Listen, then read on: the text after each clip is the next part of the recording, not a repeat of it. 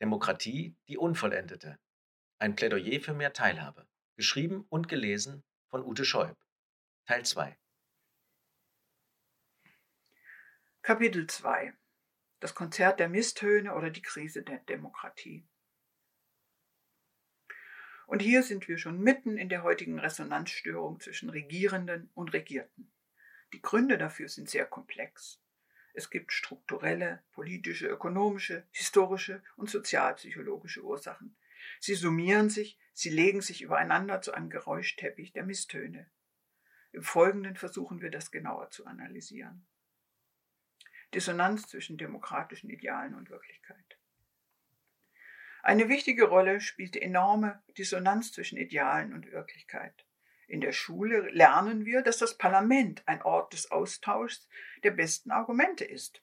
Diejenigen, die am überzeugendsten sprechen, setzen sich durch und gewinnen die Abstimmung.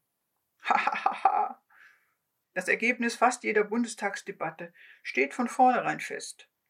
Die Opposition kann noch so sinnvolle Vorschläge vorlegen. Sie werden von der Regierungskoalition meist aus Prinzip niedergestimmt. Der 2016 verstorbene Publizist Roger Willensen hat den Bundestag ein ganzes Jahr lang beobachtet und jede einzelne Plenardebatte verfolgt. Sehr selten erlebte er eine Sternstunde, und zwar nur dann, wenn sich das Parlament von der Fixierung auf Regierung kontra Opposition löste. Der Standard des sogenannten Hohen Hauses bestand nach seiner Beobachtung in Respektlosigkeit, gegenseitiger Missachtung und Herabsetzung aller Art. Politischen Gegnern würden grundsätzlich die niedrigsten Beweggründe unterstellt, notierte er. Zuhören sei vollkommen unüblich. Zitat Niemand darf seinen Standpunkt verlassen, niemand darf je überzeugt werden. Zitat Ende. Im Bundestag herrsche, Zitat, bisweilen ein Geschrei wie auf dem Pausenhof.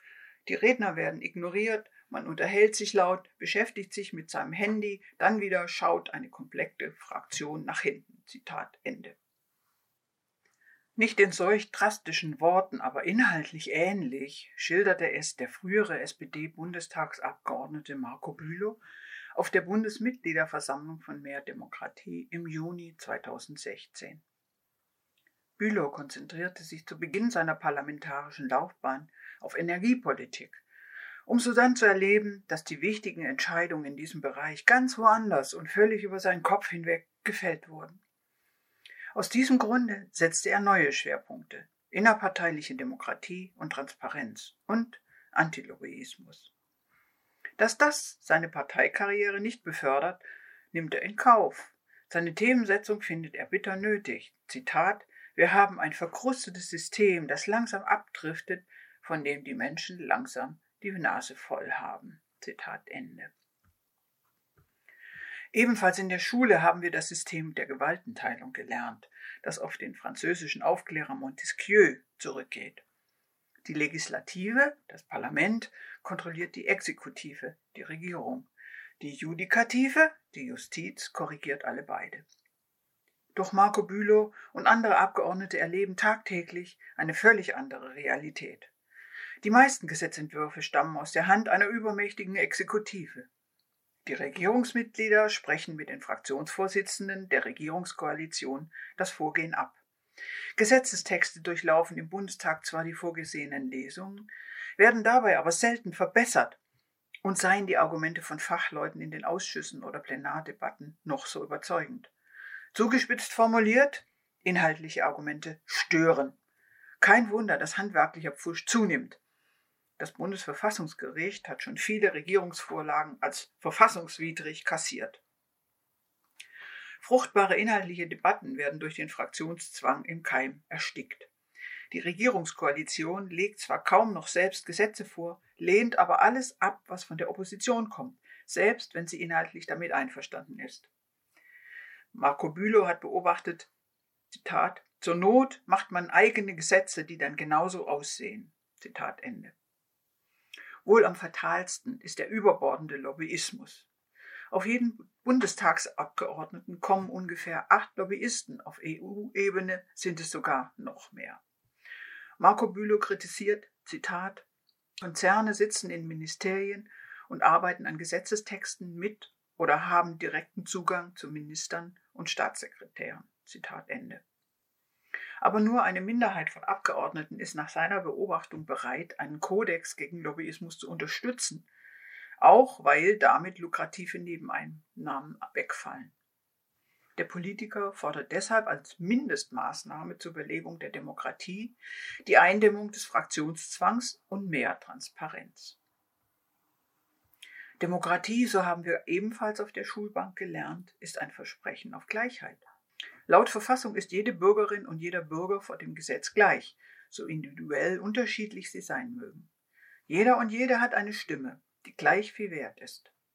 In der Praxis aber regiert heute eine nie dagewesene Ungleichheit. In Deutschland besitzt ein Prozent der Bevölkerung etwa ein Drittel des Gesamtvermögens.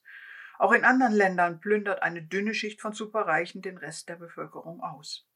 Ins Akustische übersetzt, einige wenige Dröten mit einer kilometerlangen Vuvuzela, während die Stimmen riesiger Bevölkerungsmehrheiten unhörbar gemacht werden. Postdemokratie nannte der britische Soziologe Colin Crouch diese Verhältnisse in seinem gleichnamigen Bestseller von 2004. Hinter der parlamentarisch-demokratischen Fassade, so Crouch, hätten die Geldeliten die meisten Entscheidungen längst gefällt. Alle Gewalt geht vom Volke aus, so steht es in Artikel 20 des Grundgesetzes. Aber wo geht sie hin? Auch hier glauben nur noch Schulkinder, dass das Volk der eigentliche Souverän ist, wie es in den Lehrbüchern steht. Außerhalb von Wahlen hat die Bevölkerung nicht viel zu sagen.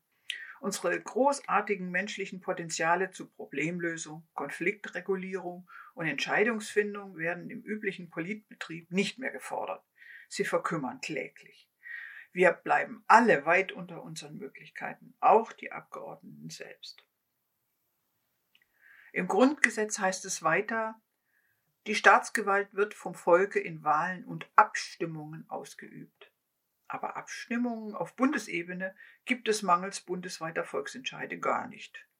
Man könnte hier zugespitzt sogar behaupten, seit der ersten Bundestagswahl findet ein ständiger Verfassungsbruch statt. Der wäre mit der Einführung bundesweiter Volksentscheide zu beheben. Darauf werden wir noch zurückkommen. Die Wahlbevölkerung kann auch keine Person auswählen, sondern nur ein Parteipaket. Die Kandidatenliste wird von den Parteien und ihren Gremien vorher festgelegt. Man kann dahinter nur ein Kreuzchen machen oder es sein lassen, aus Protest gegen diese reduzierte Auswahl. Man stelle sich mal vor, die Wahlberechtigten bekämen eine Liste mit politischen Grundsatzfragen vorgelegt. Sind sie für oder gegen Kriegseinsätze? Für oder gegen die Ausrichtung der Wirtschaft aufs Gemeinwohl? Für oder gegen die Gleichstellung von Frauen oder von Homosexuellen? Für oder gegen Gentechnik? Für oder gegen Privatisierung im Gesundheits- und Rentensystem? Und das Ganze noch etwas differenzierter formuliert und mit Zustimmungsmöglichkeiten auf einer Skala von 1 bis 10. Die Ergebnisse würden deutlich anders und nuancierter ausfallen als bei der Parteienwahl, bei der wir notgedrungen jedes Mal die Katze im Sack wählen. Fatale Gleichsetzung von Wahlen und Demokratie. Wahlen und Demokratie werden heute gleichgesetzt geschichtlich gesehen vollkommen zu Unrecht.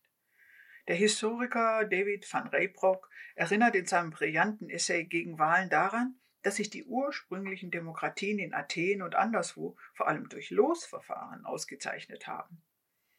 Öffentliche Ämter wurden ausgelost, sodass alle die Chance hatten, beim Mitregieren auch mal dran zu kommen. Demokratie mit Wahldemokratie gleichzusetzen sei ein fundamentales Missverständnis, das uns zu Wahlfundamentalisten gemacht habe. Er habe nicht wirklich etwas gegen Wahlen, dies seien aber nur eine Methode und kein Selbstzweck. Zitat Wahlen sind heutzutage primitiv. Eine Demokratie, die sich darauf reduziert, ist dem Tode geweiht. Zitat Ende. Die Empirie scheint ihm Recht zu geben. Größere Teile der Bevölkerung in Wahldemokratien wenden sich ab. Die Beteiligung bei Bundestagswahlen geht tendenziell immer mehr bergab von kleinen Ausschlägen nach oben abgesehen. Auf ihrem Höhepunkt 1972 lag sie bei stolzen 91 Prozent.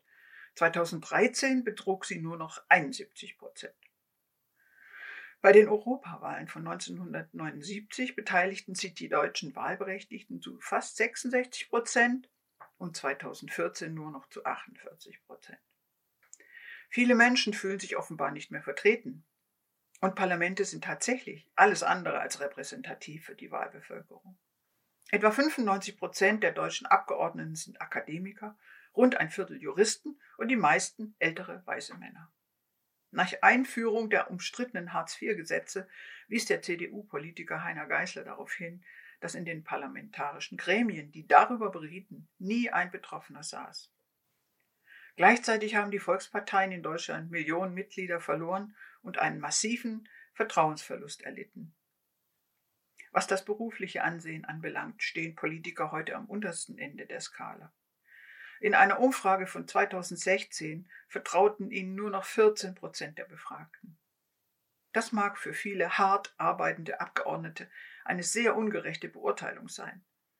Aber hier rächt sich, dass Resonanz und Rückkopplung mit dem Bevölkerungswillen jenseits von Wahlen einfach nicht vorgesehen ist. Wahlstimmen wandern bezeichnenderweise in eine Urne, als ob sie dort begraben werden sollten. Und die Parteien konkurrieren miteinander, als wären sie Markenprodukte in einem Supermarkt oder in den Worten der Kanzlerin in einer marktkonformen Demokratie. Vor allem im Wahlkampf sind ihre Slogans kaum mehr von Waschmittelwerbung zu unterscheiden. Aber Werbung lügt, das wissen wir alle, und Eigenlob stinkt. Warum sollten wir Selbstlob bei Politikern gut finden, wenn es im Alltag zu Recht als schlechtes Benehmen gilt?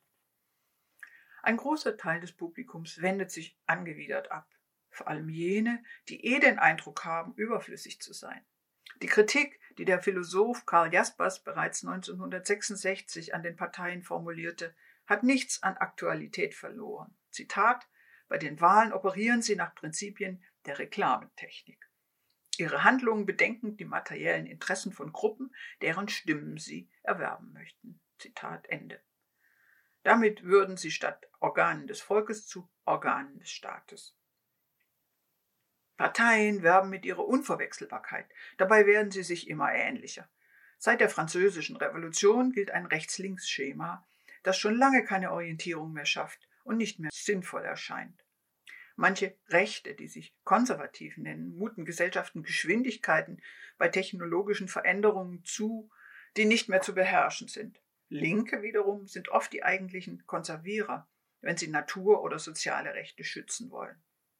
In der pointierten Formulierung der Kulturjournalistin Siglinde Geisel, Zitat, Früher wollten die Linken, dass alles anders wird. Heute sind es die Rechten. Die Linken wiederum sehen sich auf einmal in der Rolle der Konservativen, der Bewahrenden. Jetzt sind sie es, die von Werten sprechen.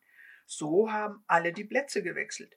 Die Eliten sind links, die Revolutionäre rechts, und die Alternativen von gestern müssen feststellen, dass man sie auf das Abstellgleis des Gutmenschentums manövriert hat. Zitat Ende. Der Normalzustand der Krise. Hinzu kommen verschiedene sozialpsychologische und ökonomische Umstände. Krise ist der neue Normalzustand geworden. Klimakrise, Hungerkrise, Wasserkrise, Finanzkrise, Flüchtlingskrise, Eurokrise, Corona-Krise, Krise, wohin man blickt. Wir scheinen aus dem Krisenstadium nicht mehr herauszukommen. Die psychische Grundverfassung von Menschen verträgt aber keine Dauerkrise und keinen Dauerblick in den Abgrund. Krisen setzen Stresshormone und Ängste frei. Angststörungen und depressive Verstimmungen nehmen massiv zu. Wer Angst um seine Existenz hat, ob begründet oder nicht, wird depressiv, launisch, reizbar, aggressiv und wütend. Bisher haben Wahldemokratien mehr oder weniger davon gelebt, dass das ökonomische Wachstum unter den Wahlberechtigten verteilt werden konnte. Aber in Deutschland und vielen industrialisierten Ländern wächst die Wirtschaft kaum mehr. Und wenn überhaupt, dann schnappen sich die Superreichen den Löwenanteil. Unten kommt kaum mehr etwas an. Die Reallöhne stagnieren weitgehend. Sinnentleerte, schlecht bezahlte Jobs nehmen immer mehr zu. Es zeugt von hoher Lebenskunst, wenn Callcenter-Beschäftigte, Klofrauen oder Schlachthausreiniger es schaffen, Sinn in ihr Leben zu bringen. Die Demokratie ist als Staatsform seit der Finanzkrise 2008 weltweit auf dem Rückzug, weil sie das Versprechen auf Umverteilung und auf Gleichheit der Gleichen nicht einhalten kann. Darauf weist auch der Berliner Völkerrechtler Johannes Tumfahrt in einem Spiegel-Essay hin, Zitat, in den Entwicklungsländern hat die Krise die vorhandenen kleptokratischen Tendenzen verschärft. In den entwickelten Industrienationen hat sie für eine weitere Zunahme der sozialen Ungleichheit gesorgt. Vor allem aber brachte sie ans Tageslicht, was Investmentbanker schon lange wussten. Der nicht beweisbaren liberalen Behauptung, dass die Gier von einzelnen Werte für alle erzeuge, wohnt entweder unbeschreibliche Naivität inne oder es handelt sich um bewusste Irreführung. Zitat Ende. Wachsen tun heutzutage vor allem die Schuldenberge. Die Ökonomie basiert auf Pump, auf sozialen und ökologischen Zukunftsanleihen, was auf Dauer nicht gut gehen kann. Die Versuche, ausbleibendes Wachstum anzukurbeln, werden nur die Klimakatastrophe weiter anheizen und die Ökosysteme noch schneller zusammenbrechen lassen. Angesichts von Klima- und Ressourcenkrisen fasste der Wirtschaftswissenschaftler Kenneth Boulding unser Jahrhundertproblem in einem einzigen griffigen Satz zusammen. Zitat Wer glaubt, dass in einer endlichen Welt unendliches Wirtschaftswachstum möglich ist, ist entweder ein Idiot oder ein Ökonom. Unsere Kinder werden es einmal besser haben. Diese Erzählung der kapitalistischen Ökonomie glaubt deshalb kaum jemand mehr.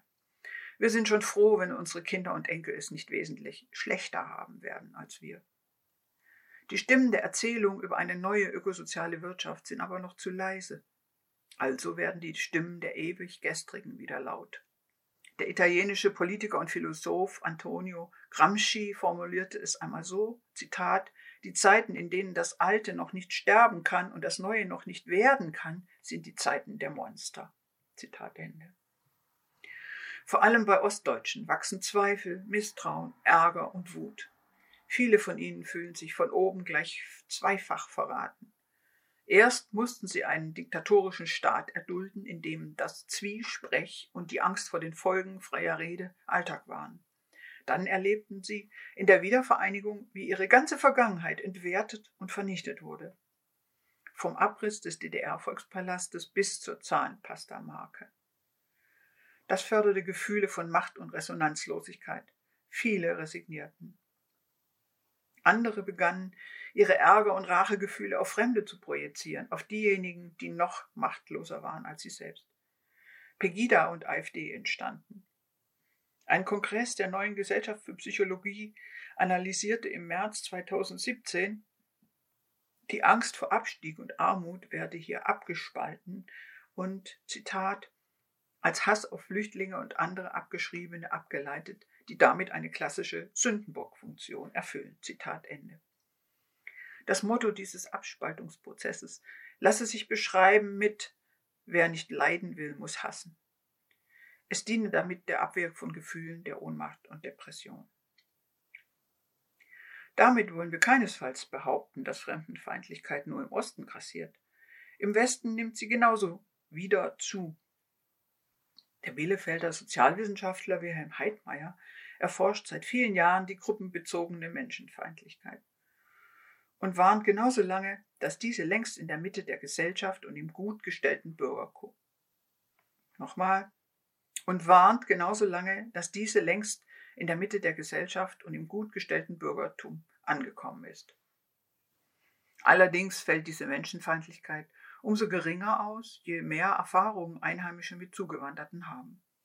Wer historisch wenig Umgang mit ihnen hatte, wer auf dem Land lebt ohne Kontakt zu ihnen, neigt zu Voreingenommenheit und aggressiver Ablehnung. Wer aber täglich beim türkischen Gemüsehändler um die Ecke einkauft, gerät nicht so schnell in Gefahr, diesen als Bedrohung zu sehen.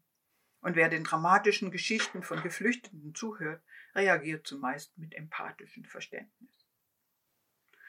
In ihrem Buch Gegen den Hass seziert die Autorin Caroline Emke das Video von der Blockade eines Busses voller Geflüchteter durch aggressive Einwohner im sächsischen Klausnitz. Sie fragt, Zitat, wie ist es möglich, das weinende Kind, die beiden verschreckten jungen Frauen in der ersten Reihe des Busses zu sehen und weg zu brüllen? Sie schauen auf verängstigte Menschen und bemerken weder Angst noch Menschen. Zitat Ende. Emkes Antwort: Die Klausnitzer Busblockierer nehmen keine Individuen mehr wahr, sondern nur noch Kollektive. Ein islamistischer Attentäter steht für sie für den Islam ein Journalist, der schlecht recherchiert, für die Lügenpresse. Es ist, als seien solche Menschen von paranoider Wahrnehmungsunfähigkeit befallen, als hätten sie Schaum vor Ohren, Augen und Mund. In Pegida-Kreisen wird zum Beispiel kolportiert, Angela Merkel sei Jüdin, die aus Rache für den Holocaust zusammen mit den Moslems nun alle Deutschen dem Volkstod zuführen wolle. Rasender Stillstand. Was kein Wahn ist, die hochautomatisierten Finanzmärkte sind heute genauso instabil wie das von kriminellen Banden unterwanderte Internet. Oder das Wetter im Zeichen des Klimawandels. Oder auch die Kriegs- und Krisengebiete in Afrika und Nahost, die Millionen Menschen in die Flucht treiben. So wie der Schlag eines Schmetterlingflügels nach der Chaostheorie einen Orkan auslösen kann, so kann ein einzelner Twitter-Tweet die nächste Krise auslösen. Oder auch ein Schuppentier und Virusträger in Wuhan. Die Politik rennt dem Ganzen als Feuerwehr hinterher und ist dennoch oft viel zu langsam.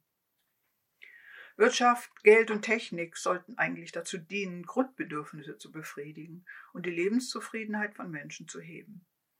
Aber diese haben sich vom Mittel zum Selbstzweck, vom Diener zum Herrscher entwickelt. Das System läuft im Modus der Eigendynamik. Fragen nach dem Sinn von Geld oder Technik werden nicht mehr beantwortet. Rasender Stillstand hat der französische Philosoph Paul Virilio diesen Zustand genannt. Jeder und jede muss im Hamsterrad weiterrennen, ob sie will oder nicht, weil sie sonst den vermeintlichen Anschluss verpasst. Abstiegsängste und Statuspanik sind die Folge. Die einzige Vision, die Wirtschaft und Politik uns derzeit präsentieren, hört auf den Namen Industrie 4.0 oder Internet der Dinge. Eine durchdigitalisierte Roboterwirtschaft wird aber vor allem totalitäre Kontrolle ermöglichen, Menschen ihrer Arbeitsplätze berauben und sie letztlich überflüssig machen. Wozu also das Ganze? Angeblich oder tatsächlich ist die Hälfte aller Jobs in den Industriestaaten in den nächsten Jahrzehnten durch digitale Automatisierung bedroht. Aber selbst wenn dann das Heer der Entlassenen so etwas wie ein bedingungsloses Grundeinkommen bekäme, was für eine sinnlose, trostlose Zukunftsperspektive, isoliert zu Hause, von selbst einkaufenden Kühlschränken bedient und von Paketdrohnen beliefert zu werden. Die Frage, ob solche Technologien gesellschaftlich erwünscht und überhaupt noch steuerbar sind, kann gar nicht mehr gestellt werden. Digitalisierung sei selbstreferenziell, weil sie Antworten auf Probleme gebe, die sie selbst verursacht habe, schreibt die Internetunternehmerin Yvonne Hofstetter. Sie sieht darin das Ende der Demokratie. Die künstliche Intelligenz des Überwachungskapitalismus ermögliche die Totalkontrolle aller entmündige und atomisiere uns und beraube uns der demokratischen Freiheiten und Grundrechte. Ziemlich asoziale Medien. Die Initialzündung für die Erosion der Demokratie und den Aufstieg rechtspopulistischer Bewegungen lieferte ebenfalls eine neue Digitaltechnologie, die sogenannten sozialen Medien. Facebook, Twitter und Co stellen mehr oder weniger rechtsfreie Räume zur Verfügung, die User zum Absenden von Hassparolen nutzen. Die Grenze des öffentlich Sagbaren hat sich dadurch extrem ausgeweitet. Beschimpfungen und Beleidigungen sind üblich geworden, und weil die meisten anonym erfolgen, können sie juristisch nicht oder nur schwer verfolgt werden. Der Klangraum der Öffentlichkeit ist voller Hass und Misstöne. Aber halt, sind Hasskommentare im Internet überhaupt ein öffentlicher Klangraum? Sie finden ja eben nicht in einem gemeinsamen Raum statt, sondern werden als Einwegparole von einsamen Bildschirmhockern losgeschleudert. Hier gibt es kein Aufeinanderhören, keine soziale Kontrolle, keinen Raum voller gespitzter Ohren. Höchstens die Reaktionen anderer User, oft genug ebenfalls isolierte Menschen. Wobei sich auch noch die Frage stellt, ob Isolation die Ursache oder die Folge dieser Kommunikationsform ist. Die meisten seien Männer zwischen 20 und 30, hat der Behindertenaktivist Raul Krauthausen beobachtet, der ständig Hassmails erhält. Zitat Sie arbeiten am Abend oder nachts. Sie spielen gern Computer und gucken Fußball. Und es werden immer mehr. Wahrscheinlich fehlt ihnen das Gefühl, bedeutend zu sein. Das kompensieren sie mit Hasskommentaren. Zitat Ende. Die Rechtspopulisten hätten nur durch das Internet so groß werden können, glaubt er. Zitat es gibt eine Korrelation zwischen zunehmender Gewalt an Minderheiten und dem Internet. Zitat Ende. Die Grünen-Politikerin Renate Künast hatte den Mut, an der Haustür einiger zu klingeln, die ihr Hassparolen und Vergewaltigungsdrohungen geschenkt hatten. und traf auf vollkommen erstaunte Männer, die sich die Frage, was ihre Mails bewirken, schlicht nicht gestellt hatten. Soziale Medien oder soll man sagen asoziale Medien haben auch das Aufkommen von Fake News gefördert und den Wahlsieg von Obertwitterer Donald Trump möglich gemacht. Manche glauben, Trump wolle über seine Tweets einfach nur ein großartiges Bild von sich selbst verbreiten. Deshalb beschimpfe er herkömmliche Medien, die kritisch über ihn berichten, als Lügen, Presse und Volksverräter. Aber hinter solchen Schmähtiraden steckt mehr. Rechtspopulistische Führer verfolgen mit dem Streuen von Fake News und Alternative Facts eine Strategie der Dissonanz. Erfundene Nachrichten sollen für Verwirrung und Verunsicherung sorgen und den Eindruck entstehen lassen, dass nichts mehr stimmt, nichts und niemanden mehr zu trauen ist und die Welt ein einziger feindseliger Ort ist, in dem nur der Stärkere überlebt. Das lässt Angst, Ärger und Wut entstehen, sowie den Wunsch, ein starker Führer möge einen aus diesem Nebel der Verwirrung herausführen. Er möge die lauten Stimmen der Störer zum Verstummen bringen und endlich Einstimmigkeit herstellen. Trumps Anhänger sind vor allem weiße, schlecht verdienende Männer. Wenn sie ihre Familie nicht mehr ernähren können, fühlen sich viele zwangsfeminisiert. Frauen, finden sie, hätten ihren angestammten Platz in Heim und Herd einzunehmen. Von der Rückkehr zur gottgegebenen patriarchalischen Ordnung hängt für sie letztlich sogar das Heil der Menschheit ab. Innerhalb der USA sind Weiße, demografisch gesehen, schon bald in der Minderheit und international wird China die absteigende Supermacht bald aufholen. Make America White Again steht hinter Trumps Wahlsieg aber auch Make America Male Again, also weiß und männlich. Schon als Geschäftsmann ließ Trump Hochhäuser bauen, die alle anderen überragten und seinen Namen auf Wein, Whisky und Parfümflaschen setzen, auf den vergoldeten Trump Tower, auf Flugzeuge, auf alles, was hoch hinaus will und in den Himmel ragt. Als Präsident fordert er nun die maximale Aufrüstung mit Atomraketen und Weltraumflügen zum Mond und Mars. Bei seiner Fangemeinde kommt das gut an, diese groteske phallokratische Inszenierung.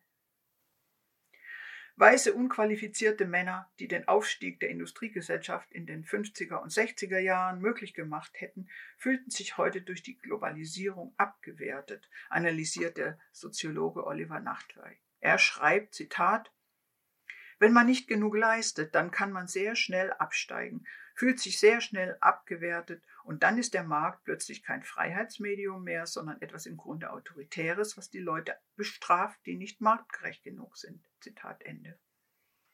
Und während solche Männer, Zitat, wahnsinnig unter Druck stehen, ziehen aus ihrer Sicht die Frauen an ihnen vorbei. Sie, die ehemals etablierten, die Haushaltsvorstände, die die Familie geführt haben, fühlen sich von allen Seiten unter Druck. Zitat Ende. Das führe dazu, Zitat, dass sie gewissermaßen um sich schlagen und die Konkurrenten abwerten. Die Chinesen, die sie bedrohen, die Frauen, die an ihnen vorbeiziehen. Und sie möchten im Grunde zurück zu dieser alten Gesellschaft, in der noch sie das Sagen hatten. Zitat Ende. Mit wenigen Unterschieden gilt dasselbe auch für die Anhänger deutscher und europäischer Rechtspopulisten. Tief gespaltene Gesellschaften. Der deutsch-jüdische Sozialphilosoph Theodor W. Adorno, in der Nazizeit in die USA geflüchtet, testete dort Hunderte von Personen mit demokratisch-liberalen oder konservativ-autoritären bis faschistischen Ansichten. Die Ergebnisse, 1968 auch in Deutschland erschienen, machten unter dem Titel Der autoritäre Charakter Furore. In dem ersten Teil des Buches geht es um US-Demagogen, Ersetzt man das Wort Juden durch Moslems, liest sich der Text übrigens wie eine Beschreibung von Trumps Wahlkampfauftritten. Im zweiten Teil werden die Testergebnisse vorgestellt. Sehr grob zusammengefasst. Konservative oder gar faschistische Charaktere scheinen tendenziell innerlich erstarrt zu sein. Sie folgen Autoritäten blind und sind nicht fähig, sie in Frage zu stellen. Ihr Lebensstil ist nicht selbst, sondern fremdbestimmt. Sie neigen zu Überangepasstheit gegenüber moralischen Normen und Befehlen von oben. Sie sind auch nicht fähig, innere Konflikte zu erkennen, sondern projizieren sie nach außen, auf Feinde. Liberale hingegen sind tendenziell durchlässige Charaktere. Sie können selbst reflektieren und sich ihrer negativen Gefühle bewusst werden. statt sie auf Fremde zu projizieren und flexibel auf Neues reagieren. Zugespitzt formuliert, das Wissen darum, dass man selbst schlecht und böse sein kann, macht jemanden zu einem besseren Menschen. Viele moderne Gesellschaften sind heute entlang dieser Werte zutiefst gespalten. Im World Values Survey, einer seit 1981 laufenden globalen Umfrage, hat der US-Forscher Ronald Inglehart festgestellt, dass der Werteriss durch praktisch alle Gesellschaften geht. Seine Landkarte der Werte macht dies deutlich. Traditionelle setzen demnach auf Religion, Nation, Familie, Autorität, Unterordnung der Frau, Gehorsam und Fleiß. Säkular-Rationale hingegen betonen Selbstbestimmung, Teilhabe, Patchwork-Familien, Umweltschutz, Frauen- und Minderheitenrechte. Der Trend in vielen westlichen Gesellschaften geht laut Ingelhardt zwar zu letzteren und stärkt den Wunsch nach mehr Demokratie, aber Trumps Wahl zeigt eben auch, dass extreme Pendelausschläge möglich sind. Wenn die Demokratie überleben soll, egal in welchem Land, bleibt dem liberalen Teil der Bevölkerung nichts anderes übrig, als mit dem konservativen auszukommen.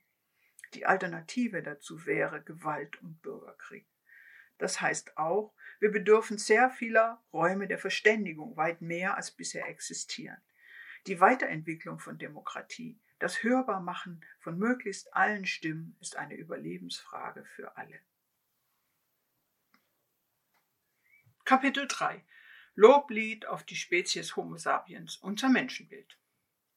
Manche mögen jetzt fragen, wenn Menschen immer wieder zum autoritär-faschistischen neigen, wie kann man ihnen dann vertrauen? Wie kann man bloß den Pöbel mitmachen lassen bei direkter und partizipativer Demokratie?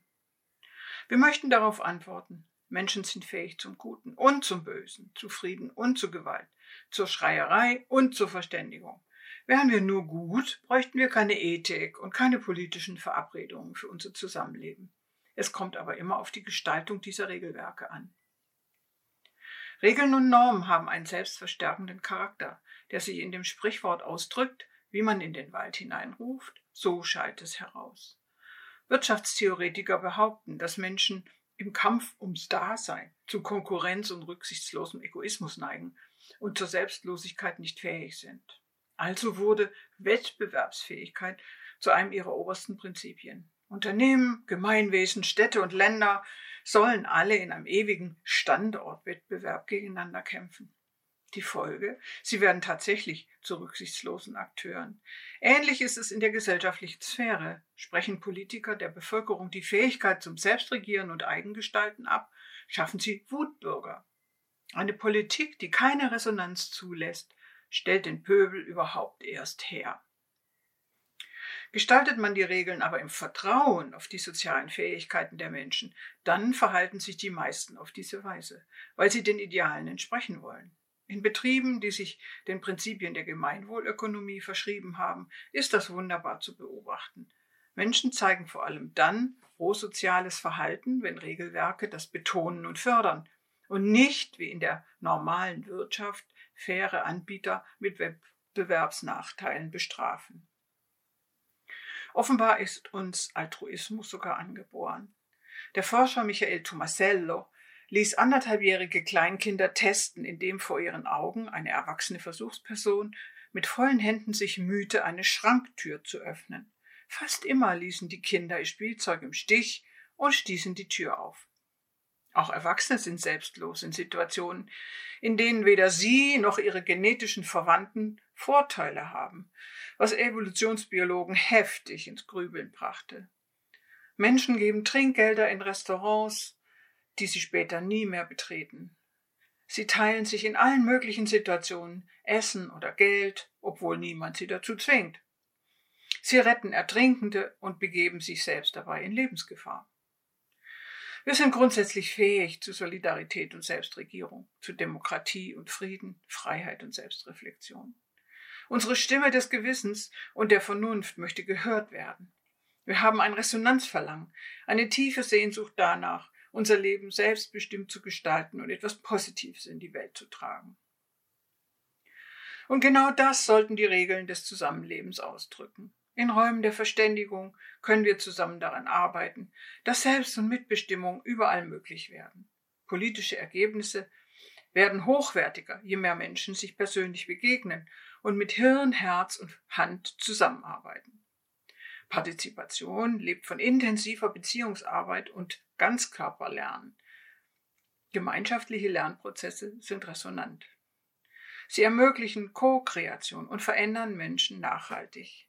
Wenn sie sich gegenseitig als Gestalter und Verantwortliche wahrnehmen, wird eine kreative, friedliche Gesellschaft direkt erlebbar. Oder um eine alte Parole von Lenin umzudrehen, Kontrolle ist gut, Vertrauen ist besser.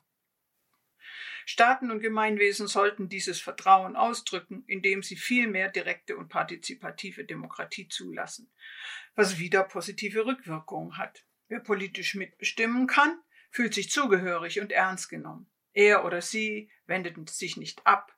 Sie oder er hat das Gefühl, dass ihr oder sein Engagement Resonanz erfährt. Wer weiß, dass die eigene Stimme gehört wird, zeigt weit weniger mit dem Finger auf die da oben.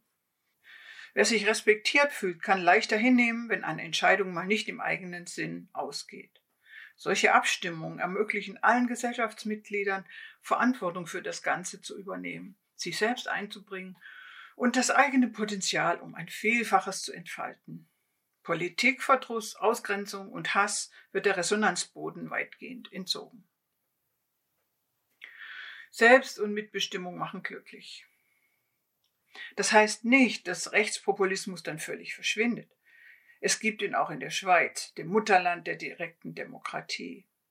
Aber so unangenehm schrill diese Stimmen auch dort erklingen, dort verüben Rechtspopulisten und Rechtsradikale weit weniger Gewaltakte als in Deutschland oder anderen Ländern. Offenbar entfaltet direkte Demokratie eine starke Bindekraft.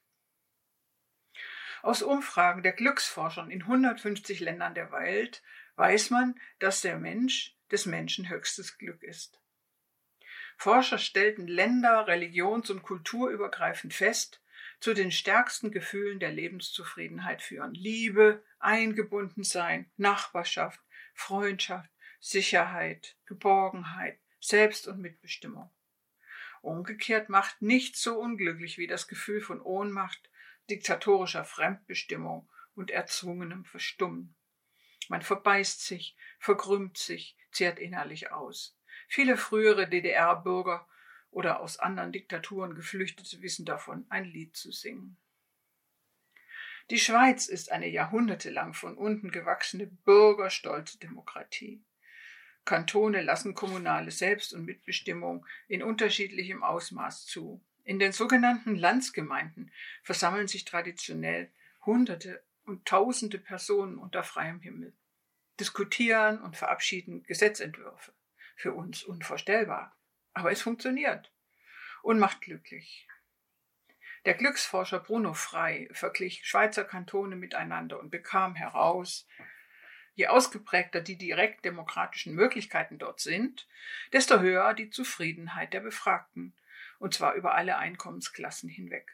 Sein Fazit, Zitat, die verfassungsmäßig garantierten Mitbestimmungsrechte erhöhen die Lebenszufriedenheit der Bürger systematisch und beträchtlich. Zitat Ende.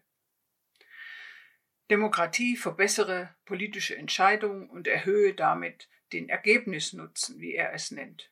Politische Partizipation habe aber auch einen Wert an sich und stifte Prozessnutzen.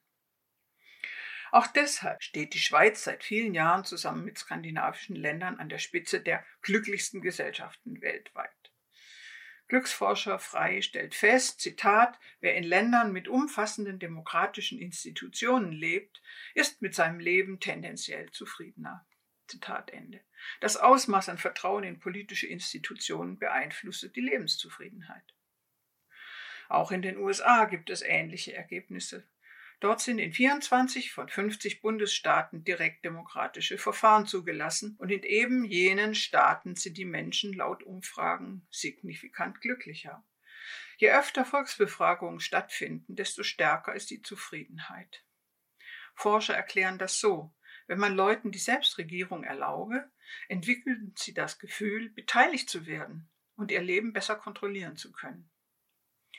Zudem sei die Politik solcher Bundesstaaten stärker darauf ausgerichtet, das Wohlergehen, die Gesundheit und Sicherheit der Bevölkerung zu fördern. Ärmere fühlten sich weniger ausgeschlossen und entfremdet, reichere würden nicht mehr automatisch bevorzugt.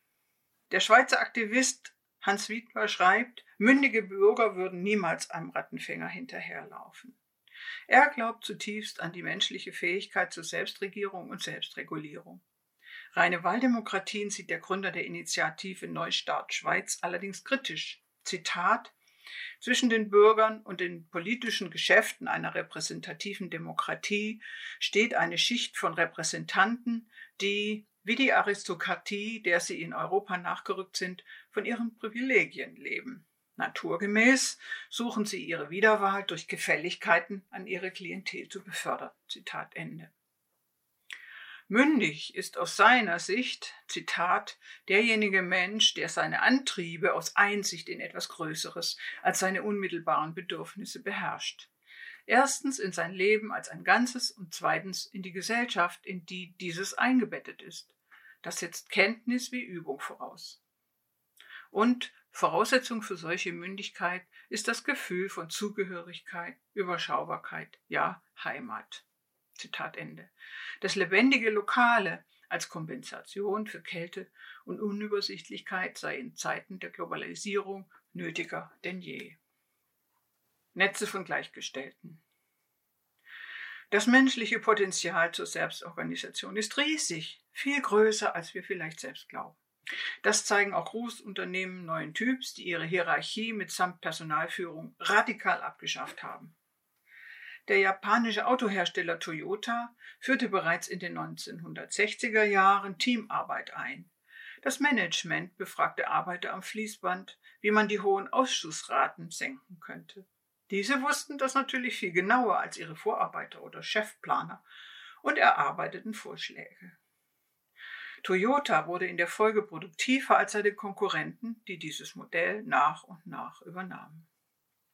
Ein anderes Beispiel aus dem Dienstleistungsbereich, die Pflegeorganisation Bürzorg. Gegründet 2007 von nur zehn Menschen ist sie heute mit über 7000 Beschäftigten der größte ambulante Pflegedienst in den Niederlanden. Teams von 10 bis 12 Pflegekräften arbeiten völlig selbstständig und teilen sich ihre Arbeit selbst ein. Sie betreuen je 50 Personen, gehen in Familien, trinken dort Tee und unterhalten sich was nach gemütlichem Schlendrian klingt, ist höchst effektiv. Patienten werden in ihrer Autonomie gestärkt und dadurch schneller gesund. Mitarbeitende machen ihre Arbeit sehr gerne und sind zu 60 Prozent weniger krank als anderswo. Alle Beteiligten sind zufriedener. Bürzorg gehört zu den beliebtesten Arbeitgebern. Und das niederländische Gesundheitssystem spart dadurch jährlich zwei Milliarden Euro ein. Das alles, weil ein Großunternehmen dem Grundsatz folgt, Kontrolle ist gut, Vertrauen ist besser. Programmierer und Software-Spezialistinnen nennen solche Strukturen Peer-to-Peer-Netze. Peers sind Gleichgestellte, sie arbeiten auf Augenhöhe miteinander und sind vernetzt. Solche Netze sind wesentlich widerstandsfähiger gegen Störungen. Es gibt keine Zentrale mehr, die anordnet, was zu tun ist. Alle arbeiten dezentral mit vielen kleinen Unterstrukturen. Wenn ein Netzteil ausfällt, füllen andere sofort die Lücke. Das ist auch die beste Strategie für die komplexen Zukunftsprobleme moderner Gesellschaften. Demokratisierung und Dezentralisierung lassen viele kleine Netze entstehen, die Gemeinschaftlichkeit tragen und lokale Lösungen befördern. Das Buch, das Sie sich gerade von Autorin Ute Scheub vorlesen lassen, hat mehr Demokratie herausgegeben. Ein Verein, der für starke Bürgerrechte eintritt, vor allem für die direkte Demokratie, für Bürger- und Volksbegehren auf allen politischen Ebenen.